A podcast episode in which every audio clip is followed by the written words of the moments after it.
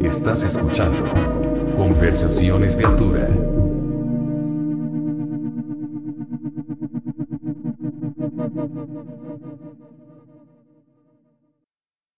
So, welcome, friends, to a new edition of the podcast Conversaciones de Altura. Yes, it's a Spanish name because we are bilingual. We don't fuck around. And I'm so and I'm so happy to introduce you my next guest. He's one of my favorite gringos, one of my favorite Chica- Chicagoans. Is that the right word? Chicagoans. Chicagoans. My main dude, Stavros Giannopoulos. Did, did Yeah, I, you got it right. Did I get it right? you got it right. Oh shit! From the, the powerful, the Atlas Moth, one of the uh, best bands I've seen live. Welcome to the show, man. It's good to be here, man. It's good to see you. I know it's good to see your face again. Yeah, absolutely. It's been uh, it's been some time since I've been in Chicago. Yeah, well, it's been a minute since I've even seen you in person. I mean, I, last time I saw you was in Toronto, right? No, I think it. Was it Chicago? Were you on tour with somebody? I was in Chicago. I wasn't on tour with somebody. I was just visiting. And, Oh, okay.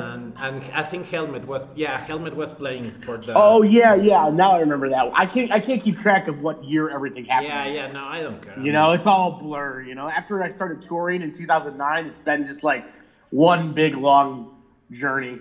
Yeah, you know, and, and it's been a while for you, right? Since you last tour.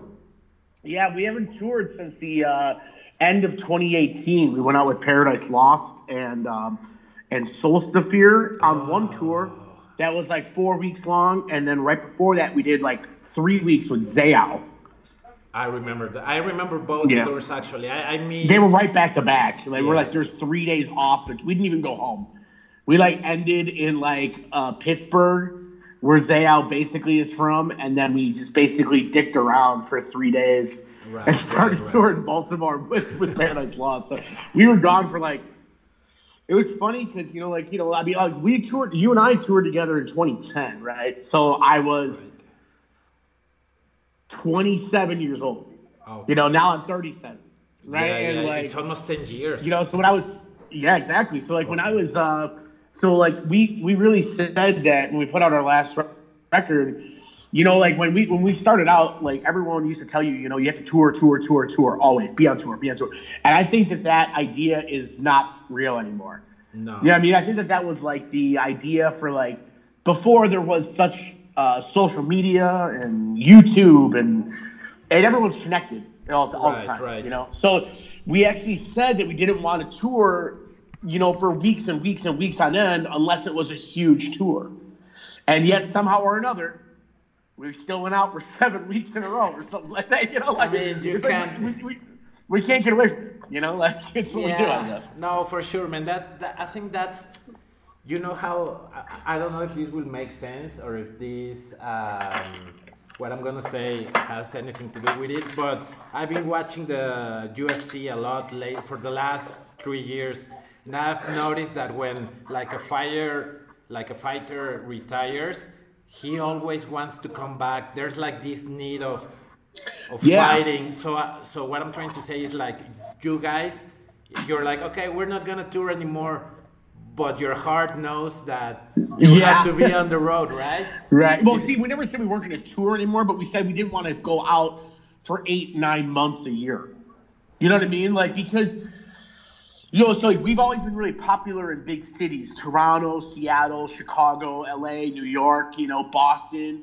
But then we're not that popular in like Ohio. You know? Like, But who we're not- yeah, you know, like we're not popular in like uh, the little towns that no one knows about. Right, you know, we, we were not that band, you know. So like for us to go out and tour eight months out of the year, you know, you're only playing those big cities, you know. Well, I mean, you know, you're gonna play them six, seven times. And even even then, even those big cities, you just exhaust the market. You know what I mm, mean? And yes. people are like, they don't want to come out again because they, oh, well, I just saw them three months ago, and I don't like the bands they're touring with, so I'll go see them the next time. It's like it's not special, and that's the thing that we really wanted to be because we, know that we're not a band that's regular. You know, like we're a, we're a different band. We're a weird band. We're not a we're not just a doom band or just a a metal band. We're we're a lot of things. Yes, I agree. So like we have a very specific crowd, and we have a very specific crowd, I don't think it's good to to overwhelm them because you know like people and also mm-hmm. nowadays you know there's so many bands touring all the time. So like, do you want you you can't like expect people to not go and see other bands. People and people don't have a ton of money. You know? Right, right, So- right. Yeah, you have you you know. have to pick who you want to see, right? Exactly. And, and you know what? Like, I understand that. You know, I'm not offended by it when one of my fans is like, man, I want to go see them, but I got tickets for something else and I can't afford to go see them, and they'll probably be back. So, like, we wanted to remove the we'll probably be back thing. Right, You know, we will be back, but you don't know when. It's not going to be this year again. So you better see us this time. You know, and that and that seems to have worked. You know, but um, there was a lot of things that happened. You know, we put that record out in February 2018. It was called Coma Noir, My favorite. and um, yeah, so thank you. Um, yeah, I I think it's the best thing we ever did, right? But our booking agent retired. He stopped booking before the album came out. So he did one tour for us. And then we got caught up trying to find an agent. And it was like, had an agent do a tour, fired him. Got a new agent, couldn't get us a tour, fired him. Finally, we ourselves, me, I should say, got us on Zao and uh, because we're friends with those guys and we're friends with the guys that were booking Paradise Lost. So Oh, we got on both of those tours, but that was all through me. And the thing is, is that like, there's no point of us having an agent if I'm just gonna be the guy doing it. right. You know, right. like why am I giving some guy 10% because I know Zao? Right? You know, that makes no sense. So luckily now, uh, unfortunately, uh, with the, the state of the world, it's not the greatest of timing, but our agent that retired is now back and he's our agent again. So Okay. I'm looking forward to touring because he's the only guy in the uh, shit 2007 13 years we've been a band. He's the only guy that's ever gotten how to book our band.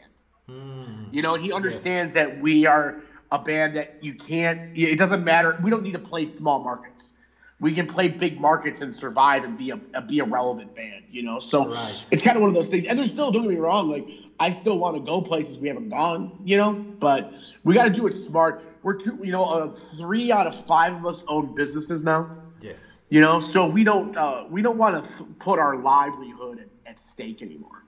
When we were in our twenties, we could go out there and lose money all day. And we were trying to do something with our band. I feel like we've gotten to a point where we don't have to we don't have to risk our lives, Right. you know, and, and come home broke and be poor to play music. You know what I mean? Like we can go out and do some touring as long as it makes sense. You know, and Yeah, you know, like right now, there's no record out, no one's playing shows, so great timing, you know, to sit at home and, and work on ourselves, you know. Yeah, no, definitely. Uh, but now you're working on new music now that you have the the time. Yeah, oh yeah, we've been working on new music for about a year and a half. It's just that that's the other thing though too is that in that time, like I said, three of us started businesses. You know, so like I opened a bar. Andrew, who plays guitar and keyboards, opened a bar, Oh, and sweet. Dave, who plays guitar and sings, he uh, he opened a, an online business. So like all of us have been really busy, and it's not that we don't want to do it. It's just that we're just trying to uh, we're just trying to be smart about it. Yeah, you know what no, I mean? for sure. And we don't want to rush it. You know, there's no, point in no. rushing it. You know. No, but but going back to what you said, uh, I think now now with the situation the world is going through, people are going to be more appreciate of of Yeah. of, of art in general. You know, because Absolutely, yeah. I mean here in Mexico, you. I don't know if you heard how the shows are in Mexico, but people really get excited when a band comes for the first Yeah, time, that's or even for the second time, right? Yeah, It's you like- guys are really appreciative that we actually come down there. Yes, yes. You know? But when I was in Toronto, it was like ah, like you said, ah, they're they're gonna be back in like six months or. But then, Exactly. Yeah, yeah, and that's like, I hate that attitude. You know, but I get it. I understand it. You know what I mean? Like, but that's the thing is that I think now with everything getting canceled and us basically, it doesn't look like there's going to be any shows for a year. You know, No so I'm shit. thinking, yeah, I mean, that's like how it's looking right now. You know, it doesn't look like there's going to be any live music until 2021. And if that's the case, I bet people are going to be very, very stoked come next year when you can go and see a show again. Yeah, you know? man. No, definitely. I mean, hopefully people will learn from this situation we because at the end of the day it's not like a an only like a thing that only happened to one country it happened Right. to the whole to the whole world the whole planet. You know, like it's everyone's everyone's in the same boat right now. So I'm, I'm looking forward to going out there and doing it. But like I said, it's actually kind of nice. Like, um, it's not nice in any means, but I'll tell you no. that because of what's going on, um, we've been granted like more time, and that's great Yes. because we want we don't we never want to rush it. It's we aren't that kind of band. You know, like we're a band that needs to let it be natural and come to us and you know we don't force anything and we've never been that band and and that's what it, it just has to be that way. You know we have to we have to respect how it works you know? No, no, for sure, man, and it, and it's um. To be honest, I didn't expect you to hear you say that you don't want to tour as long as as you used to because when I met you, you guys were road warriors. yeah we really were. That's the thing we did that we did that for 10 years you know like so it's not like we haven't done it. We did it so much Right, that right. like to me it's just like got to the point though where it's like we got to be smart about it. Because like we started seeing it especially like on um on the old believer. We put that out in 2014 we toured so much on that record that like we played toronto twice in a month Yes, right was it the And one with it was with russian circles right and then it was with boris, or Boris, maybe yes. one was i think it was boris and then russian circles Yes, yes. you know, and Toronto's a place we've always counted on being a, a good merch night, you know, a great show. Both shows were sold out, I'm almost positive.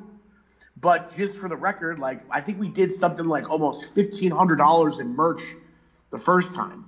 And then I think we did I, I remember it being under a hundred dollars the next time.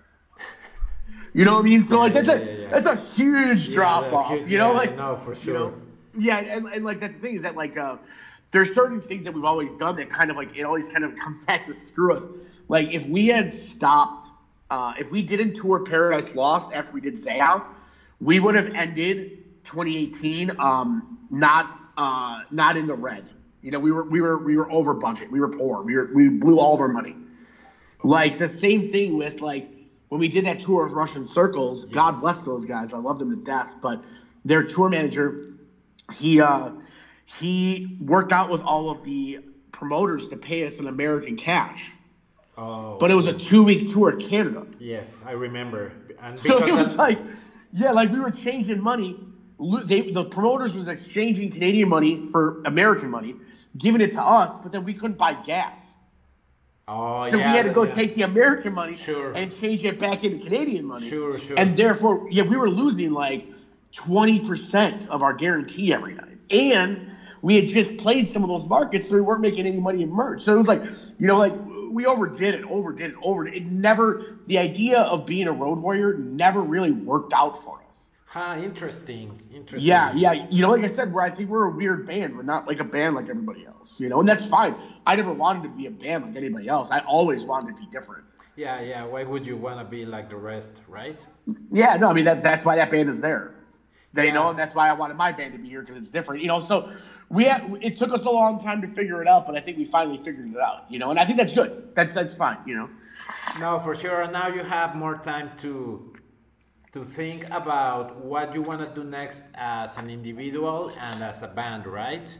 Exactly, and you know, like one of our favorite bands and a band that we look up to and who are now good friends of ours is is Neurosis. Oh, And Neurosis was never a band. They were. They were just like us. You know, I've, I've, uh, Scott is a close friend of mine, and I've, I've confided in him several times about this. And he has even said to me, he goes, "Yeah, you guys are like Neurosis. Neurosis was a band that toured and toured, and we went out with everybody. You know, I saw them open for Soulfly, I saw them open for Pantera, I saw them open for all these, you know, Ozzfest. They did all these things that were so all over the board, and it never meant that they were ever more popular.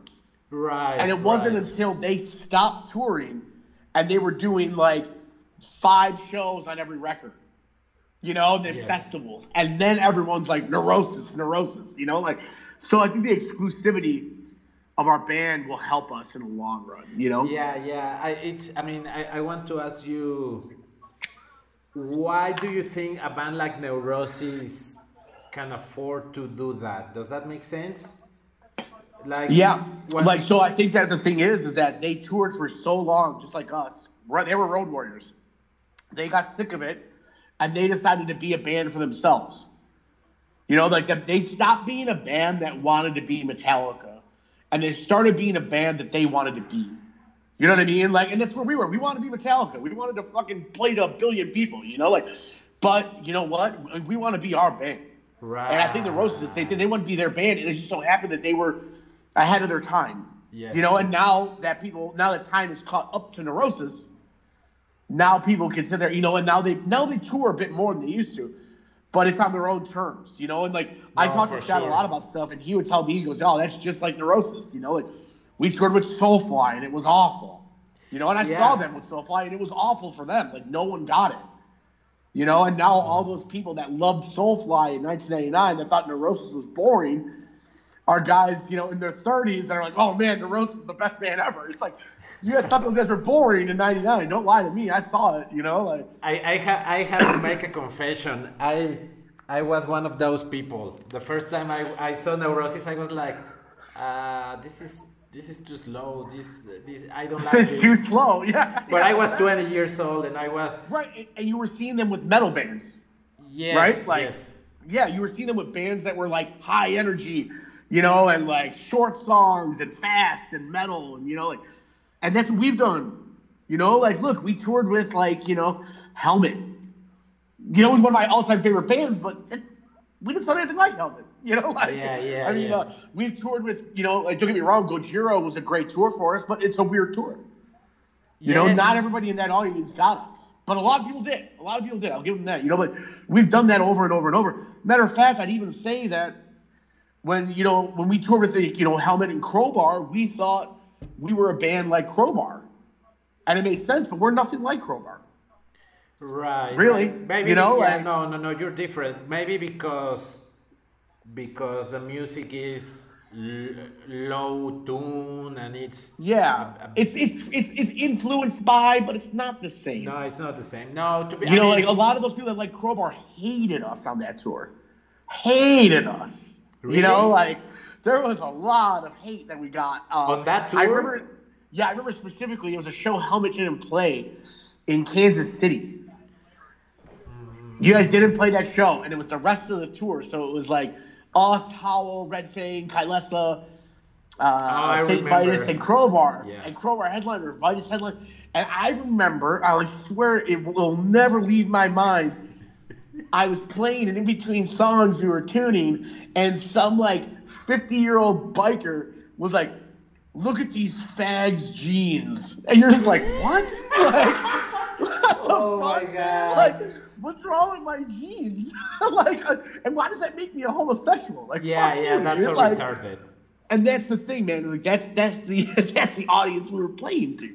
You know what I mean? So, and, and like when you get off stage every night, it was kind of like one of those things where that tour taught us a lot. We were like, man, like we're sticking it to them because we're still going and we finished that tour. We went through it, the hardest tour I've ever done to this day. You know, and Yeah, know. and but but we learned we're not a band that can play that can go on tour with straight up stoner doom bands. I mean, uh, it, it's so interesting that you mentioned that, and and for people, so so just people know that was a really weird tour. The It one was we a did really together. weird and tour. and it's I've I've, heard, I've talked to common friends, or friends that we have in common, and all of them agree that that was a really strange tour. I mean, strange in in the sense that. I mean, it, it was a great package, man. It was you, Howl, Red Fang, Red Fang right before they became the biggest band yeah, ever. Yeah, exactly. You know, like they had just, they didn't put out that album yet. You know, No, they were no. almost they were about to be the biggest band ever.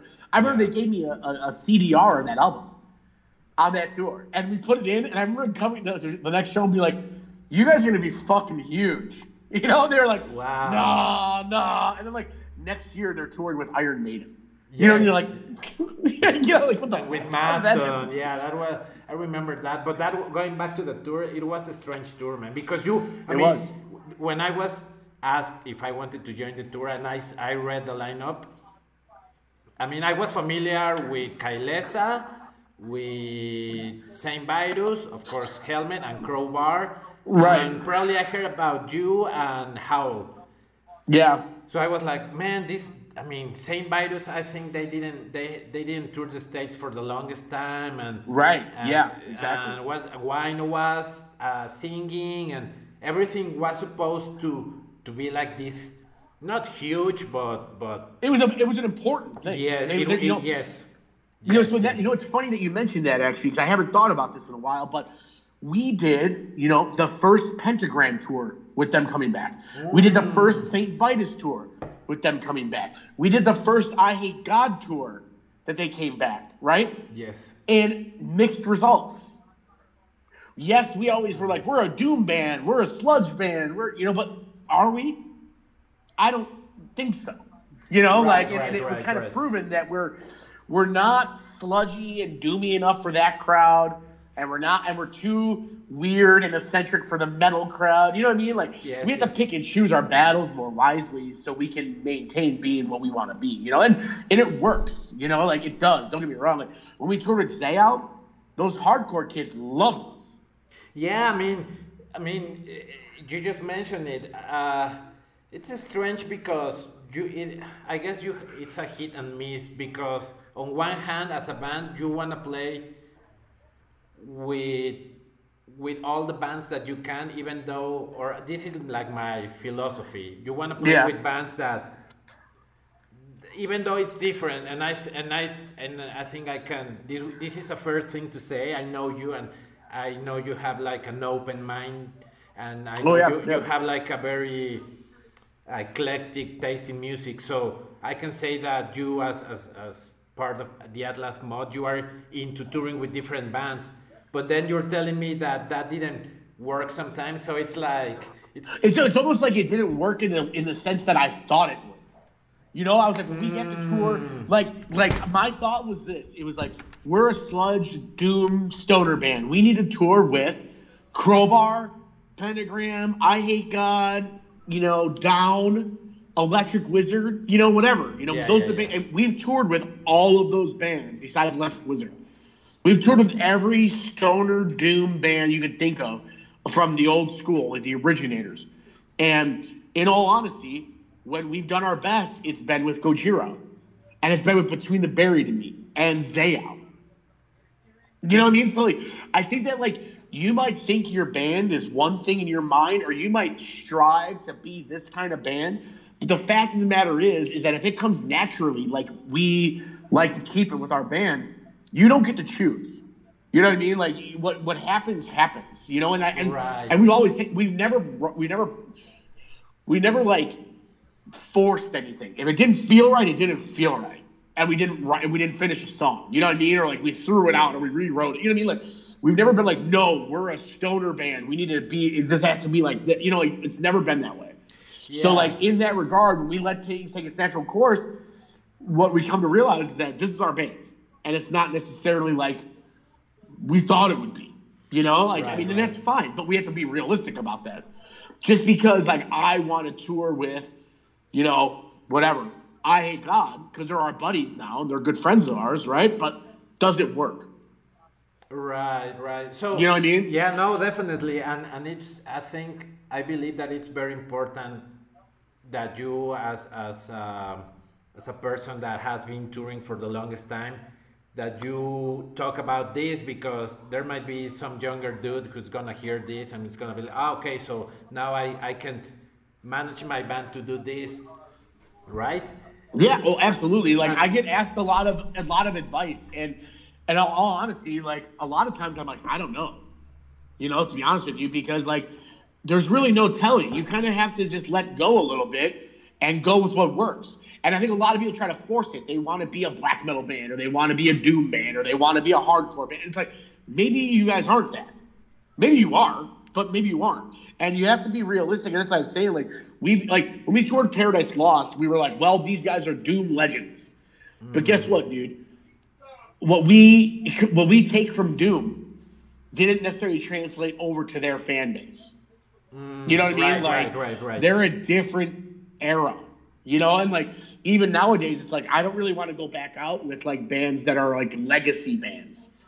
You know what I mean? Like I don't want to tour with those bands that have only toured the states once every ten years, and everyone wants to go see them.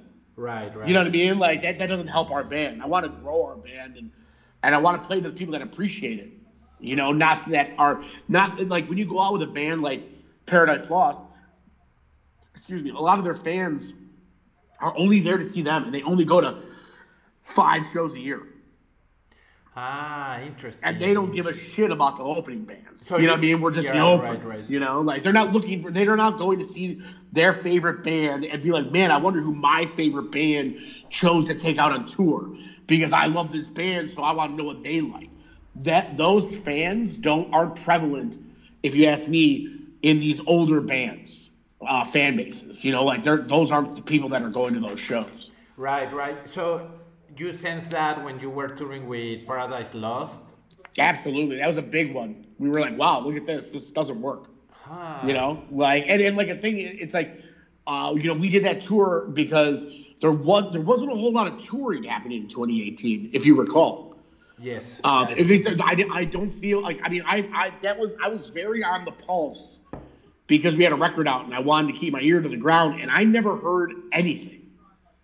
You know what I mean? Like there were tours that happened, but it wasn't like the year before or shit. Even 2019 was huge touring. yes. You know, like, but that year for some reason or another just did not work out. You know, and it is what you don't know these things. You know, like we got the best press we ever got, more press than we've ever gotten, the best reviews. We didn't have a single bad review for that record, No, no, no. but we toured the least. We toured the least we ever have because there wasn't opportunities. Huh, interesting. You know? So Yeah. maybe, so maybe, I, I guess it's, uh, how can I say this?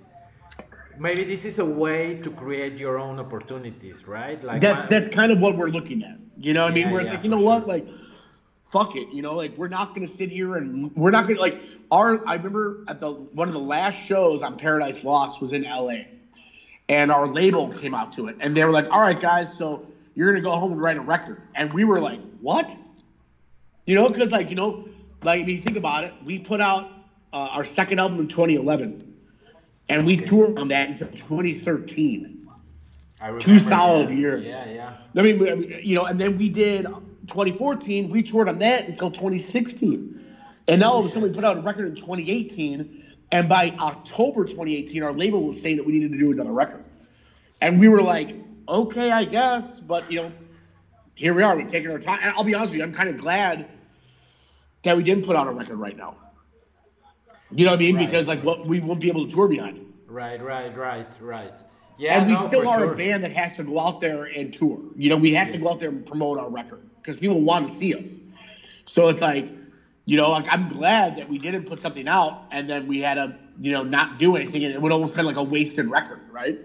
Right, because yeah, I mean, I think part part of, of the things that I enjoy of, of your band is that it's an experience to see live. Right. Our when I was talking to our, our agent, who, like I said, is our is the agent that I've always loved to have, who came back, talked to him the other day, and he said, "You don't, you know, light a joint and turn out the lights and put on a candle and and and, and have a glass of wine to listen to Hatebreed, No, no. but you do for your band." And I was like, "That's true." You know, like our band isn't this band that you put on to go and stage that to. It's a band you put on to listen to. yes, yes, and I I feel you this, know, yeah, that's a sure. thing. You know, we're an experienced band. We're not an energetic mosh band. You know, like we're we're a band you have to sit back and close your eyes and, and take in.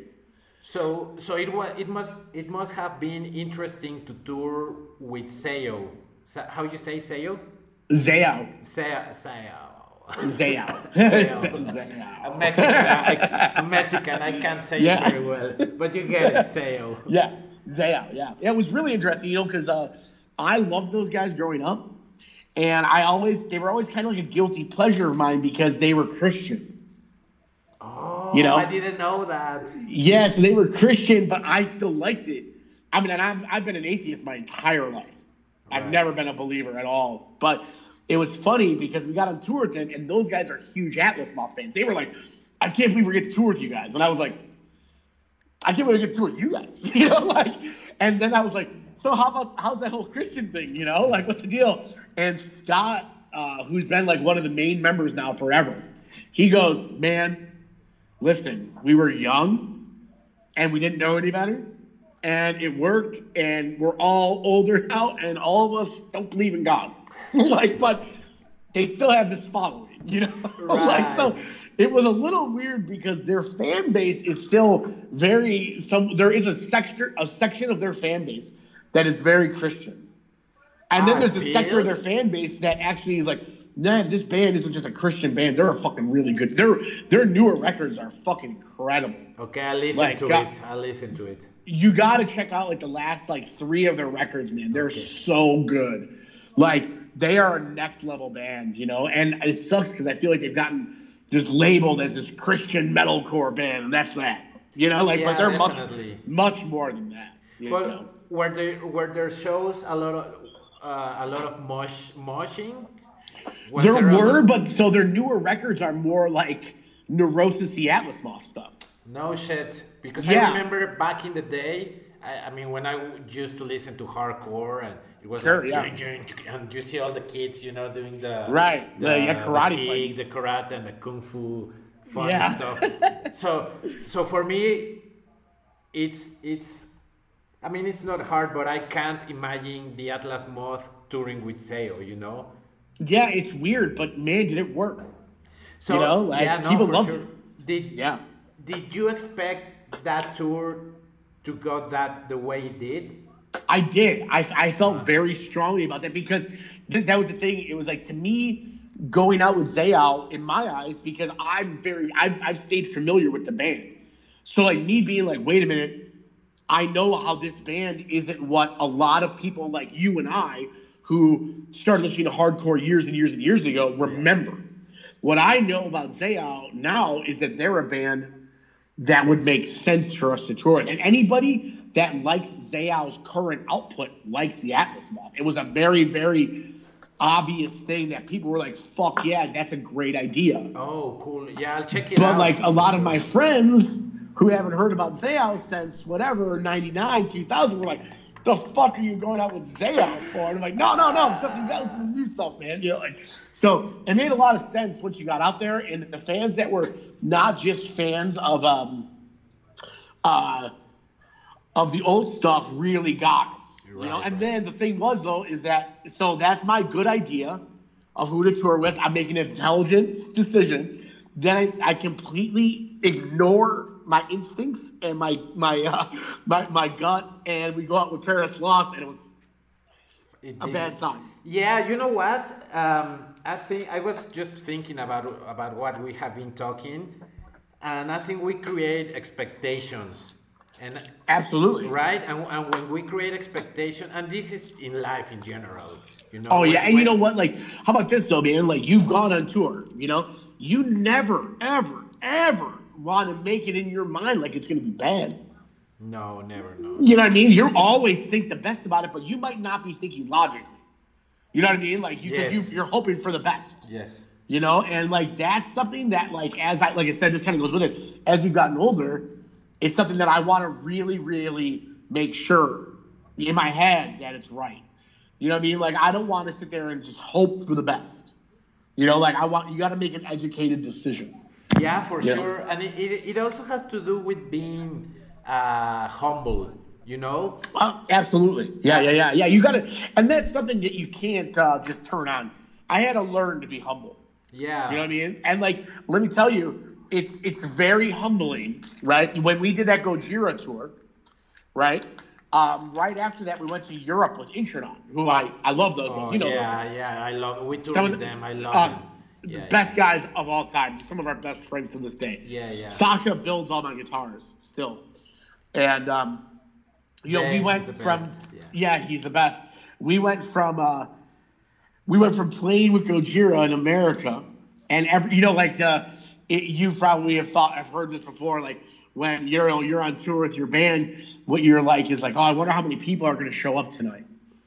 And with Gojira, the question turned into like, I wonder how many people are going to be waiting in line outside to come in tonight. Right. You know, 'cause it was Yeah. sold out every night. We were playing to a thousand people, packed every night. You know, yeah, I saw that. Then- I saw that tour in Toronto. yeah, it was. Yeah, I mean, it was an incredible. I and those Gojira guys to this day um, are still very big supporters. They even want. We've talked about going out on tour with them again, which I do in a heartbeat. Oh, You know, of course. But like, um, you know, we, we were doing that. and We were playing to a thousand people every night, over a thousand people every night, and then we went right to Europe with Intronaut, who are like contemporaries. Like we're you know we're on the same level there, right? And uh, you know we're playing in some random place in Germany to to 25 kids again, and you're like, all right. right, right, right. Yeah. Just because this happened doesn't mean that it doesn't Right, mean anything. right. In, in the scope of things, you know what I mean? Like, so, that's No, a real man. thing, man. You gotta fucking be realistic with that shit. I mean, and even if you don't want to be realistic, life makes you be realistic. You, you, you know, there's people out there though that you're right, but there's people out there though that still ignore that. Yeah. You know, and you sure, can't sure. ignore it. You Sure, can't ignore it. You gotta fucking be realistic with it because if not, you're gonna ruin your relationship with your friends, your family, your bandmates, everybody. Yeah. And I'll, I'll tell you what, uh, I think that if the Atlas Moth weren't such close friends, I don't know uh, if we would have gotten this far. You know, like I don't think that we would still we would still want to be doing this because we are like family. Yes. You know, like we we've we've grown up together, we've learned together, we've done literally everything together together. Yeah. and and I, I I'll, I'll- this is like a, a good thing to say to every young band out there. If you don't like somebody in your band, you're already doing yourself a disservice because there's not much else. You know, you better you better be able to enjoy the times you have with your with your friends. You know, and if you can't do that with your band, then you're in the wrong band. Yeah, no, for sure, man. I think so. So you think being friends with your band first is more important? I think so. Because, like I said, there's not a whole lot else out there. There's not a ton out there. Like, you can sit there and you can be a great band, but if you're not friends with your bandmates, what's the point of doing it? Because, you know, not, not like the odds are you're not going to be a gigantic band that can look past uh, personal relationships Right, right. right? You, your odds are you're going to be a band that maybe is like somewhat successful, like us, where we're not like we, we have fans, we we sell records, we sell tickets, we sell out shows on our own, and that's a blessing. I'm, I've never looked, I've never taken that for granted. But like at the end of the day, though, like I said, we came home from that Paradise Lost tour broke. So it's not like we were out there making a ton of money. We were out there barely getting by, but we were together. Right. And that's what And we all love each other and we don't hate each other. So you got to be able to have that. Right, right. If you don't have that, what, what are you getting out of it? You know, I mean, at the end of the day, I maybe will never make a million dollars off of my playing music, but what I did do was, you know, um, have some great, great times and things I'll never, ever forget with some of my closest friends on earth. No, for sure, man. I mean, those experiences never go away. I mean, they stay with you. No, Those forever. times, right? When you get drunk or, or you get high and, and you Yeah. build on your friends a laugh Yeah. or, you know? Those, Yeah, or like, you know, you remember a good time with an old, bu- you know, anything like, and I wouldn't trade that for the world. Right. You know, right. I'm not ever complaining about. I'm never probably going to make a ton of money playing music, and that's fine. I get to do it still, which is all that matters. Yes. Like it's, I'm, I'm relevant, relevant enough where I can continue playing, and that's all that I really. That's all I ever wanted to. I always wanted to be a. I never wanted to be the guy that didn't have to work. I always wanted to be the guy that worked. yes. You know what I mean? Like I want to, I want to work and play music and tour and write records and play to people. You know, and No, for sure. I get to do that. I'm the luckiest guy in the world to get to do oh, that. No, you know what I mean? But I also have to fucking remember that, like, if it wasn't for the fact that, like, you know, every time we break down, I can look at my buddies in the back and be like, it happened again. you know, like, oh, hey, are we stuck on the side of the highway again? Who would have thought? You know, like, you remember that time? You know, like, Yeah, there's yeah. been tons, you know, like, we've, we've done some really crazy shit, uh, and we've lived it solid.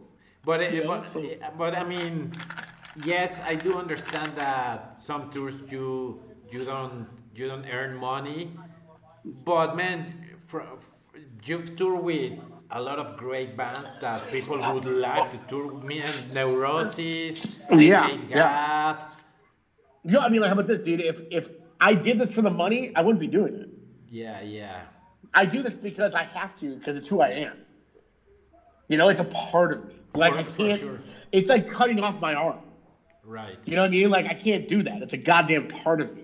You know what I mean? So like, at least I'm like I said, I'm and and uh, do it uh, without being embarrassed that I played, you know, like music in my late 30s. You know, it's like I'm not in a local band, you know, that doesn't tour or doesn't sell or people I haven't heard of. You know, like Yeah. I've been very, very lucky and I've worked my ass off to get here and and I'm glad that I can do it. For you know, and there's never a never a chance where you'll ever hear me be like taking it for granted or thinking that you know, yeah, uh, it's not enough because I've been blessed. You know. Yeah, no, for sure, man. And now let me ask you this: from all these, um, maybe not popular, but but you tour with bands that have like a history, right? That Yeah, you've been yeah. playing for the longest time and all this. What would be the thing that you have learned about from all these bands that you've toured with? I feel like the one thing I've learned is exactly this. Like, you know, you have to, it's good, you have to have, you have to love it. Because at the end of the day, like I said, there's not going to be necessarily um, anything else.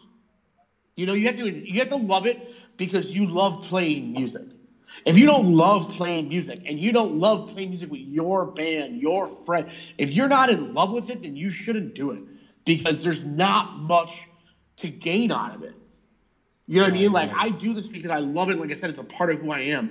And the guys that I, I, I sit there and I look at who are, you know, in their late 40s, early 50s that are still doing it, they have to do it because it's part of it. And if it's not part of you, you shouldn't bother doing it because all you're going to do is waste your time and waste your friend's time who might want to do it. You know what I mean? Yeah, definitely. Like you're wasting your buddy's time that don't have any that anything else that they want to do in life. Yeah, definitely. I mean, I think in a band, all the members have to be in the same wavelength. A hundred percent. And and you know, like if you yeah. if you're not if you're not in it to win it, all you're doing is holding back the guy that's in your band that does, and he should have the opportunity to go and be and play with people that he has the same experience that I have. yeah, for you sure. know. Has that happened in, in the Atlas Moth? Yeah, well, I mean, we've kicked out two drummers. Oh, yeah, I remember that. Yeah, now I remember. yeah, yeah. I mean, here's the deal. Here's the deal, though, is that I'll tell you what our our first drummer had very bad alcohol issues, Oh, and who he was when we started our band wasn't who he was when we kicked him out. You know, I'm not. I don't want to talk shit about the guy. I don't like him. I never will like him again. like uh, he was not a very good person. But I'll leave it at that. Is like I don't think that he he was at the point where he was asking us why he doesn't get paid to play shows with us, and it's like, are you, are you kidding me? You know, like I've been, I, me and Dave um, have paid for all of our merch up front for 13 years. yeah. So like, if anyone's getting fucking paid, yeah it might be me first. You know, like, you haven't put anything into, you know, like, and then our second drummer, um, he's exactly what I'm explaining. Is like the guy that like, he was an old friend of mine. I don't have any ill will towards the guy, but the fact of the matter is, is that the guy that I knew when we were growing up playing music wasn't the guy that we hired. Right. You know what I mean? It was like yeah, opposite of our first drummer. He was a guy that like I knew was had the same fire as me, but by the time he joined our band, that fire wasn't really there anymore. And I think that he was kind of lying to himself a little bit, saying that it was, because it wasn't. You know what I mean? Like Yeah, I no, think that he sure. thought he still wanted to be in a band, and I think that he thought that if he joined our band, it would be like a big um. It would be like uh, it, it would be his big chance. And it's not about your big chance or your big break. No. You know what I mean? Because that's silly. You know, Yeah, it's, it's no. it's about loving what you're doing and wanting to do it. You know. No, for sure, for sure. I mean, plus, to be honest, not everybody is, is meant to be a road warrior. It's not, Not everybody is do. meant for the road. Matter of fact, I mean, like there's times where all of us question if we're we're the guys meant for it, but you know, we are. you know, Yeah, like, but like it took. It's. And the thing is that sometimes you don't know if you are or aren't until you go and do it. Yeah, for sure. And like it, it turned out with our first drummer, it wasn't for him because what wound up happening was he he has a very bad alcohol problem to this Yeah. day. You know, it wasn't for him. It, it kind of ruined his life. You know, hmm. it's a shame. You know, but like at the sure. same time, I did all the same things he did. I was with him every time, and it didn't ruin my life. You know, so it's a personal decision. you know? Yeah, no, for sure, man. So now I would like to change uh, gears because I mean one of the things I want to have you on the show is because we, whenever we talk, we always, uh, we always engage in, in great conversations. I mean outside music, but but also in music. But we have never really talked about the shows that you've been to that changed your life. Like, what bands did you see that you were like, oh my god? I mean, I Well, know, I know you've I seen the Deftones like thousands of times. That's not a big Yeah, Def, secret. Deftones is yeah, that's not a secret. I saw Pantera on Far Beyond Driven. This so so we so for everyone listening, right? Right. We had talked the other day about Sepultura. Yeah, and this yeah, kind of yeah. goes with it. So check this shit out. So I saw Pantera on Far Beyond Driven. Yeah, yeah. And Sepultura was supposed to open, and I got there late. I missed Sepultura. Was this in Chicago? Yeah, yeah, at the Aragon Ballroom. oh shit, I've been there. Yeah. Okay. So I saw Pantera there, and it changed my life. Uh, it was back when um, the so the Aragon Ballroom is exactly it was a ballroom, um, and the floor is completely open. But back in the '90s, they would put down folding chairs, single folding chairs. So I remember I was probably about 10 years old, 11 years old. My I have an older sister that would take me to shows, so I got a, a head start. So her and I were in line, and we went to go. I went to go run for the front row, and I remember her grabbing me and pulling me up to the balcony so we could sit in the front row of the balcony. And I was like, "What are we doing?" Like we got to go to the front. row. She's like, "No, no, no, no, no, not here, not here." And I'm like, "Okay." Yeah. So we missed Sepultura. They went out really early, I think. And we were in our seats. And as soon as Pantera started, it was on Far Beyond Driven, so they opened up the first track of that, you know, banana, there's nothing, you know, right? Yeah. As soon as Phil said his first word, that entire floor of steel chairs was flying in the air. Like it was just, it was two hours of steel chairs getting thrown in the air, and it was just like the most incredible thing I've ever seen. Oh my. God. You know, and I remember, I remember being like, man, I, I want to do that. you know, I, I want to be that guy up there that commands these thousands of people to throw chairs. You know, like that to me was like, that's what's up right there. You know. Yeah. Um. So anyway, like, so the Sepultura story I told you I had, right? I I tried. Sepultura is one of my all-time favorite bands. From you know, uh, beneath the remains, uh, you know, Arise. Arise, yeah, to Roots, the the original band. I can't say anything much after Roots, and I don't really like the really early death metal stuff. It was pretty shitty. Yeah, Yeah, yeah. exactly. But Arise and Beneath the uh, Remains and Chaos AD and oh god, I fucking love those records. Yeah. And I have died to see Sepultura. Right, I was dying. Oh my god. So check this shit out, man. So I missed them like probably three other times, two or three other times, and it was always like one time. I remember my sister's car broke down on the way to the show. It's like, what the fuck, you know, shit like that. So, 1996. Okay, I'm uh, 13 years old. Um, there was a radio station here called Rock 1035. So they have a radio festival, and they had just they in '96. This was rare, but they embraced metal. You know, Yeah. and um, they had embraced metal, and they had a metal show. So my sister and I go. And my mom gave me twenty dollars, so I get a T-shirt. You know, and we go to the show, and I don't see any Sepultura merch, and I'm like, well, that's weird. You know, whatever. So check out this lineup on the main stage. Okay, are you ready for this shit? Yeah, of course. It was Dishwalla, Ah. Everclear, uh, Seven Mary Three, uh, Collective Cheap Soul. Trick, Cheap Trick, Soul Asylum, Candlebox, Oh, and shit. then it was supposed to be Sepultura on Roots. And I sat there all at there at 11 a.m. to see the headliner at 10 p.m. But I was there. Damn, damn. Died. I was ready for fucking Sepultura. I feel Right? you, man. I've been there. And the, the, I'll never forget this. They ran out of food. They ran out of water.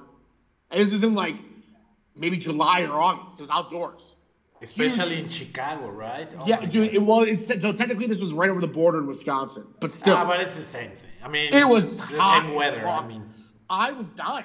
Like I literally hadn't drank water in hours. I was, I, you know, and I was 13. I wasn't used to this kind of punishment on my body yet. So I swear to God, dude, the the, uh, the stage was running an hour late. So I think they were supposed to go on at 10 or 10:30. In my mind, I remember that they were going on at 11 or 11:30. So at 11, 11:30, the guy that ran the metal show comes out and he goes, "Hey, Sepultura canceled. Here's Type O Negative." And I was like, "What the fuck?" You know, like, and now uh, looking back in at 37, I was like, "Fucking awesome, Type O Negative." But as a 13 year old, I was like, "What the fuck, man? we're Sepultura?" you know, man, like, I hear and you. that was the show. They canceled that tour right then because Dana had died.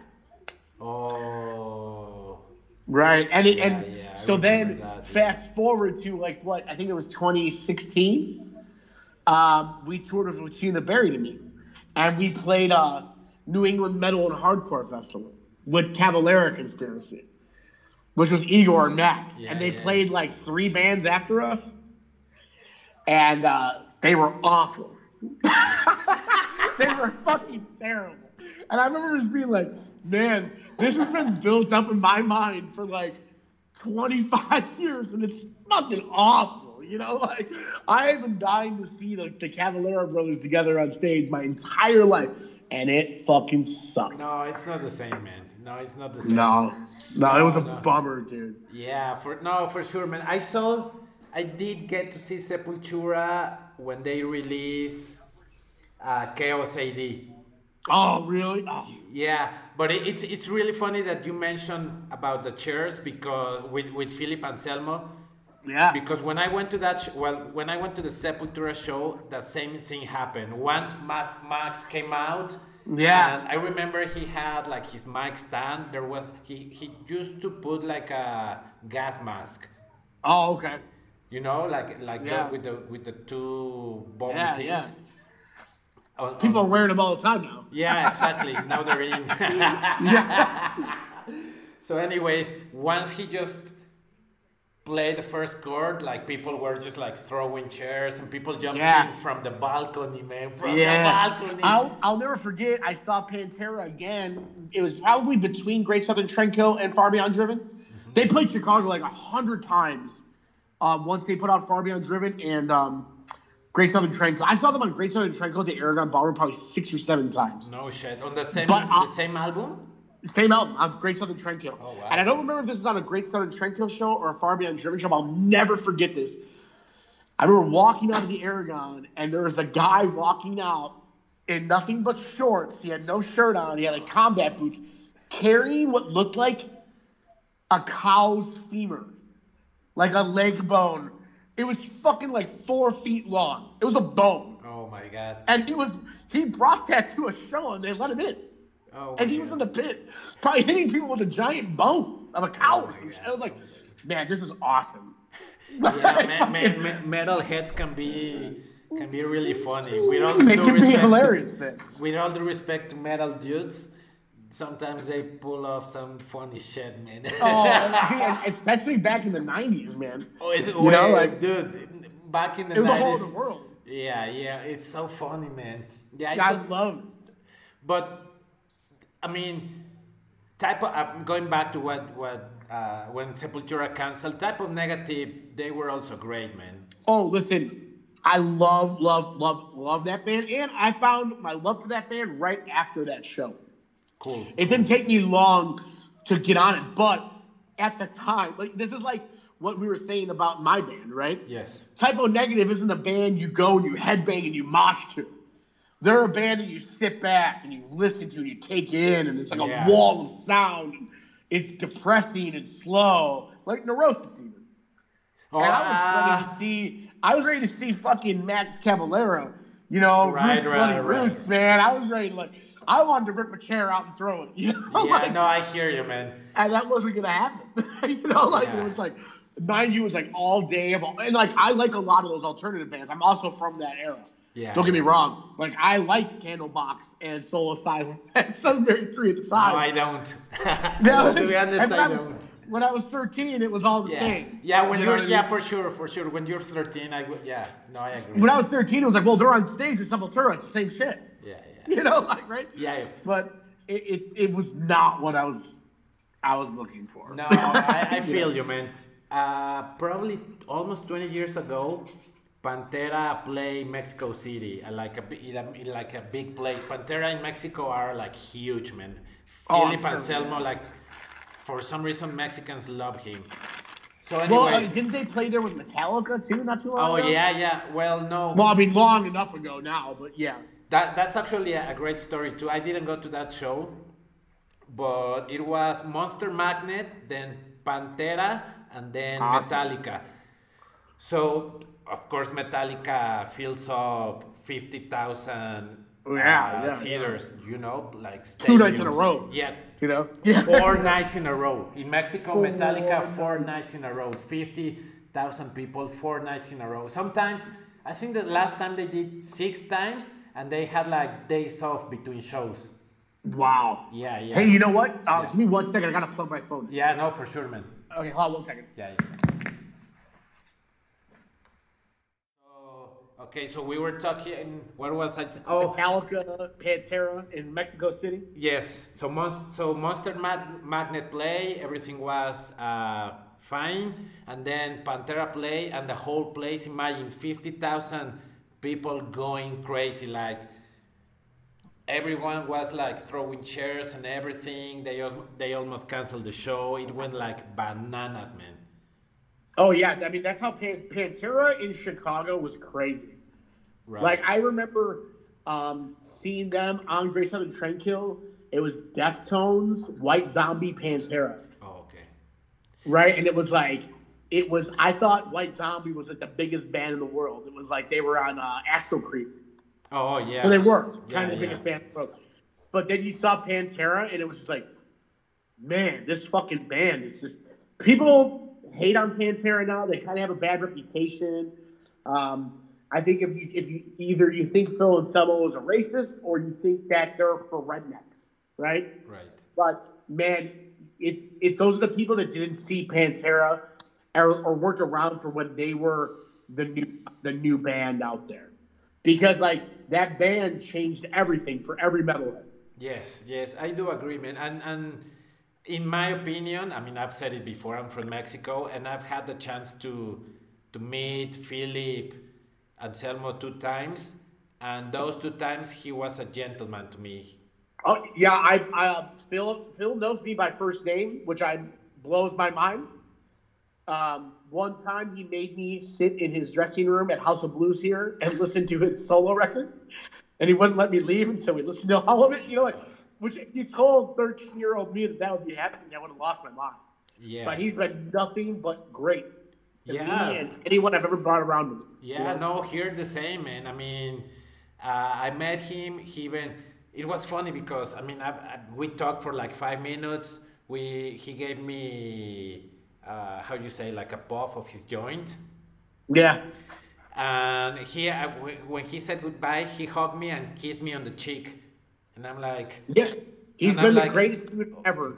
Yeah. and and, and like you, I, I grew up with him, and he was like some sort of hero, you know, like oh my God, Philip Anselmo, and you know, I, I, I want to be like him, and and then all these crazy racist things came, and then I met him. I'm like, some I don't know, but to me, in my opinion, he he was a gentleman. Yeah, I don't I don't think of him as a racist. I don't think that that's right, and I think that I he's don't think so that. neither. No. And like I said, like he literally. Okay, so when I had a, I got stuck with him in the dressing room one time, and I had to fake getting a phone call to get out of it because he wouldn't let me leave. You know what I mean? Like House of Blues was kicking us out, and he wanted me to come on the tour bus and keep hanging out with him, and I had to be like, "Oh shit." Know, it was like I was on a bad date. You know, like, and and and the only reason that like I even say that is because like it wasn't because I wanted to get away from him. It was because like I'd been with him for like four hours. You know what I mean? Like I literally had to go home. Like I think if he had a choice, he would have taken me with him. You know, so like he's always been great, great people to me. You know, like so it's a shame that people have some sort of opinion on him without ever meeting the guy. Yes. And you know what? Everyone makes a mistake, man. You No, know, for and sure, I, man. I don't believe that his was a his mistake was. A, I think it was stupid, and it wasn't smart. But I don't think it was uh, rooted in any sort of real hatred. I You know what I mean? No, I agree with you. I think it was, of course, it was out of place. It wasn't correct. It it was, uh, I guess, incorrect. That's the only English word I can come up with now. It, it, it, it's it's spot on. Yeah. yeah, yeah. But but I I do think that, and I do believe that there are people that like to push people's button. You know. Yeah. And I think Well, you know what's weird to me is that like I don't understand why um, he does something like that and he gets crucified, but then like Lemmy shows off all of his Nazi memorabilia, but everyone's like, "Oh, it's Lemmy." right, right, right, right, right. You know what I mean? Like, Yeah. where's the where we draw? Is it rock and roll? Is it like? And like, I'm a big fan of pushing buttons and not being, you know, friendly. Like, rock and roll is dangerous to me. Rock and roll is guys throwing steel chairs in the air. you know what I mean? Yeah, like, yeah, When no. did rock and roll get so safe? You know, like I think it should be a little dangerous. You know, but No, for sure, I'm not, man. I'm not here to sure. anybody. You know, Yeah. that's really not in my nature. You know. No, for sure, man. The only complaint I have about Philip Anselmo was the time uh, Pantera played with Type O Negative in Mexico. Type O Negative opened the show, and it was like majestic. I mean, that show blew my mind. Type O Negative Yeah. was like, oh my god. And then Pantera came, and Philip Anselmo was so drunk, so high. He was like, and I'm Yeah. Like, but man, the other guys they saved the show. They Yeah, they played a- like there was there was no times- tomorrow. Yeah, there was a couple times where I'll never forget this. Actually, on reinventing the steel, there was a tour with um, it was Pantera, Soulfly, Morbid Angel, Oh wow, Morbid and Angel. I had Wow. a, a after show meet and greet passes. And uh, this was like I was on the Pantera street team, right? So I go, and uh, after the show, me and my best friend go because we're about to meet Pantera, and they come out, and I guess Phil wanted to watch a boxing match, so they handed all of us eight by ten promo photos from Far Beyond Driven, and they were like, "Get out of here," and we were like, "What?" What the fuck is happening? Like, you know, like we didn't even get to meet him. right. You know, and it was like, like I said, I feel like that Phil Anselmo isn't even the Phil Anselmo that we, you and I had met years and years later. You know, like Yeah, no, for sure, man. And then people change, and I think we have to allow them to change and grow. absolutely. And you know, like that's the other thing though too is that like this goes back to what I was saying. Like I don't think he was happy being in Pantera anymore. Yeah, yeah. I think I think I could tell that. Yeah, for sure. Or maybe I did. I mean, now that you mention it, I can tell he wasn't happy. Uh, but yeah, I mean, I do I do agree that they were one of the best bands ever. I mean, they changed Oh. the whole metal world, right? They changed the entire world for metal. Yeah. And didn't you did you tour with Down, or did you play a couple We of shows We played with, with Down. We With played Down, with Down right? at Scion Fest, and um, man, I'll never forget it. Man, it was uh, us, Sleep, Down, Church of Misery, and Saint Vitus, No shit. and uh, me and uh, me and Beetle, our bass player, did the "Bury Me in Smoke" jam with him. Oh, I remember that. There's, Yeah, I think there's a And video out there, right? Point, at one point, I'll never forget it. It was uh, the drummer of was playing because he was playing with Sleep. Yes. Um, Beto was playing bass, and me and Matt Pike were playing guitar to each other.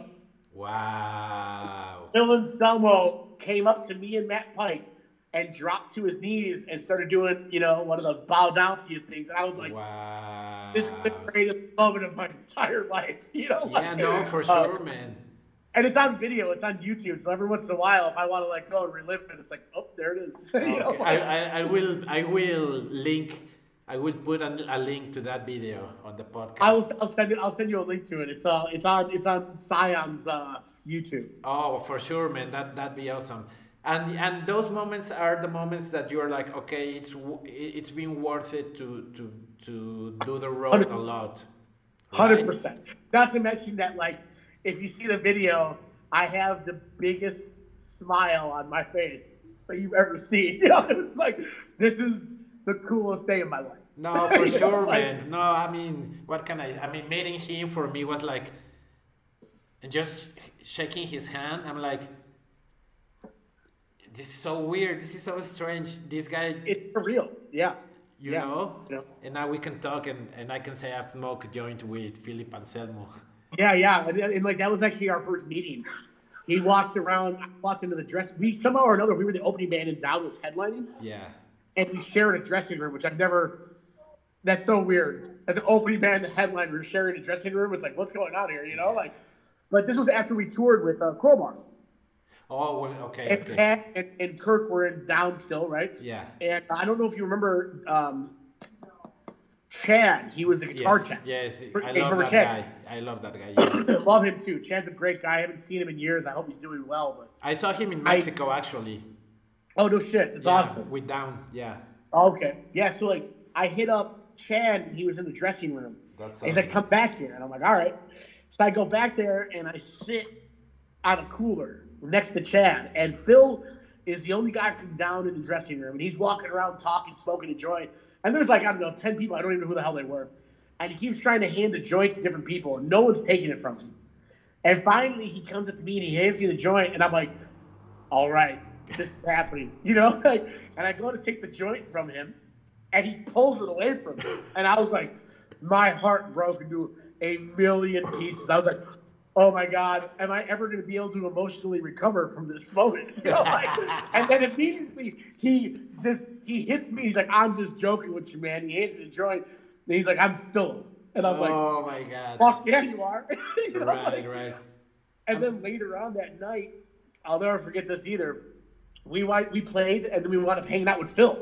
Like, I guess we're hanging out with Phil now, and we're hanging out with Phil in his dressing room. And I'll never forget this man. Like, he had a cooler of Beck's beer that was only his, and every time he got a beer, he always be like, "All right, everybody, don't drink the Becks. Don't drink the Becks. It's my Becks." You know, every time he got every twenty minutes said the same thing. So he went and I was sitting right next to the cooler of Becks. And as he's going in there, he's like, All right, remember, one drink the Becks. These are my Becks. And I was like, Hey, Phil, can I have one of those Becks? and he froze. And I was like, Shit, does he not get the joke? But he turned and he looked at me and he pointed in my face and he's like, Are you talking to me? And I was like, Did he just quote Pantera at me?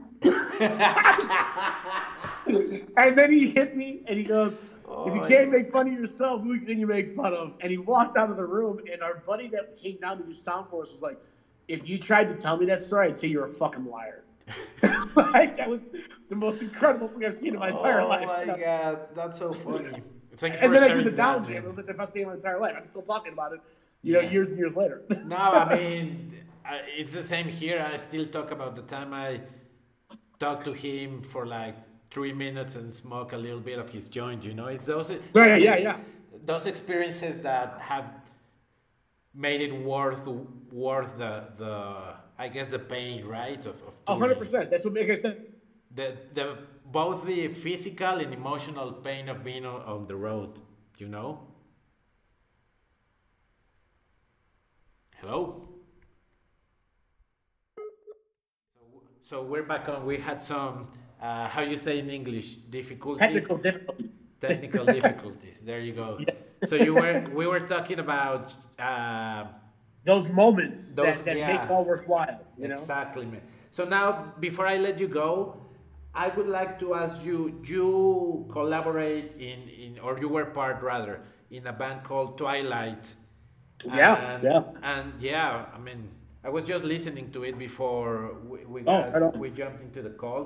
How was um, I guess sharing music with Thurston Moore from Sonic Youth?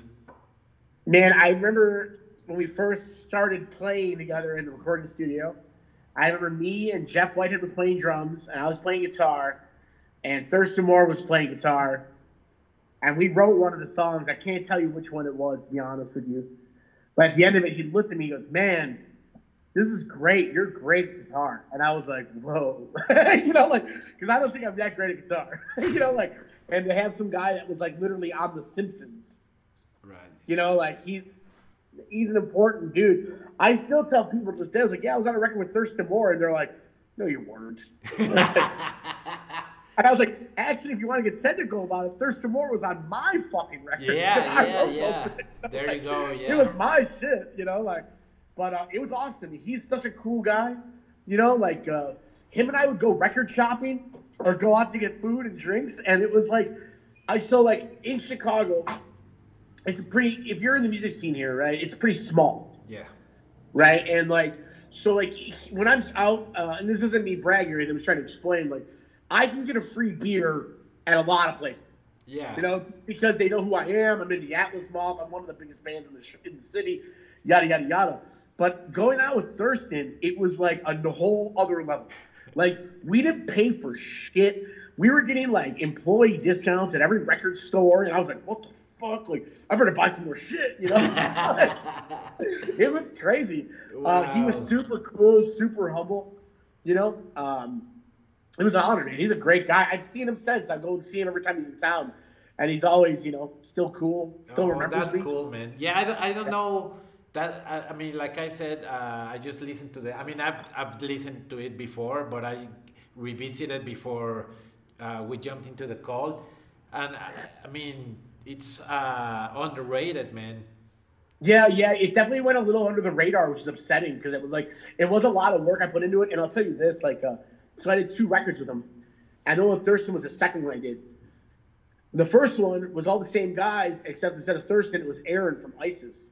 And um, both times, and I mean, it is what it is, you know. Like the first one came out, um, like maybe like right after the first Atlas Moth record came out Yeah.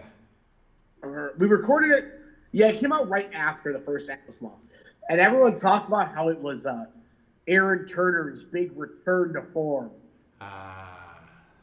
and it was like, honestly, Aaron is on one song of the entire record, right, right, right. and it was like, wait, hold on, that was me writing that shit, you know, like, Yeah, and then the second one was kind of the same thing. I wrote a bunch of it, and then it was all about uh, Thurston. So it's kind of like it's an honor, and I don't ever regret it, and I would do it all again if I had to. But like, I wish I had tempered my expectations slightly because, you know, like I said, you know, I, I got overshadowed quite a bit. But there was a lot of. It was an honor for me to be a part of it, and there's a lot of guys on those records that are really important. Oh you know? no, man, man, for sure, man. Maybe, Yeah. maybe eh, once this is over, you can reissue it like vinyl or something. You know what sucks too is actually, and I don't know how this happened because I did the layout for the second record for the the one with Thurston. Someone at Century Media who adapted my. I just did a CD version because I didn't think that we were getting vinyl. Yeah. So I laid it out, and somehow the guy that took the the template for the CD and arranged it for vinyl cut my name off of it. So like people were like, "Aren't you on this record?" And I'm like, "Yeah, I'm on that fucking record. I wrote like 75 percent of it. Like I can't believe that of all things, the vinyl, you know, which everyone Yeah. bought. Everyone bought the fucking CD of it. You know, it doesn't even have my name on it. And it's like, what the fuck? Yeah, man. Fuck, it. fuck him. I'm, I'm on all the pictures. Like- yeah, I mean, fuck, fuck that shit, brother. yeah, I think it is what it is, man. Yeah, yeah, yeah, you yeah. know, like I was on the record. Everyone knows I was on the record, but it's like, really, man? How do you give some guy's name? It's like a Seinfeld moment. It is. It's a completely Costanza moment. Yeah.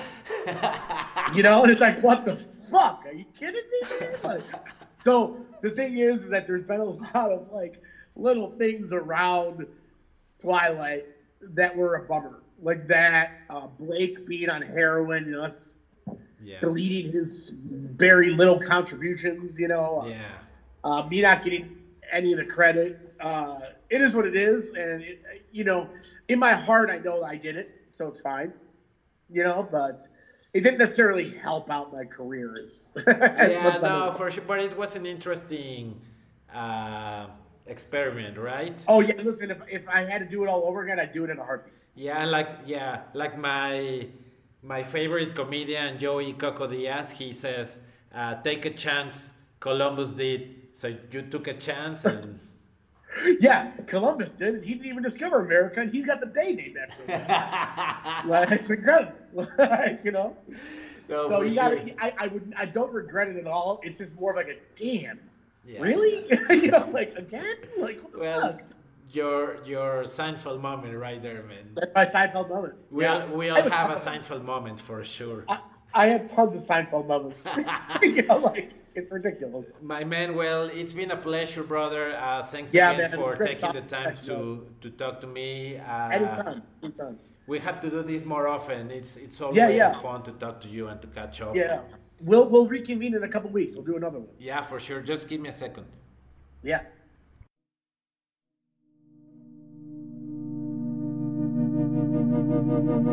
Acabas de escuchar Conversaciones de Altura.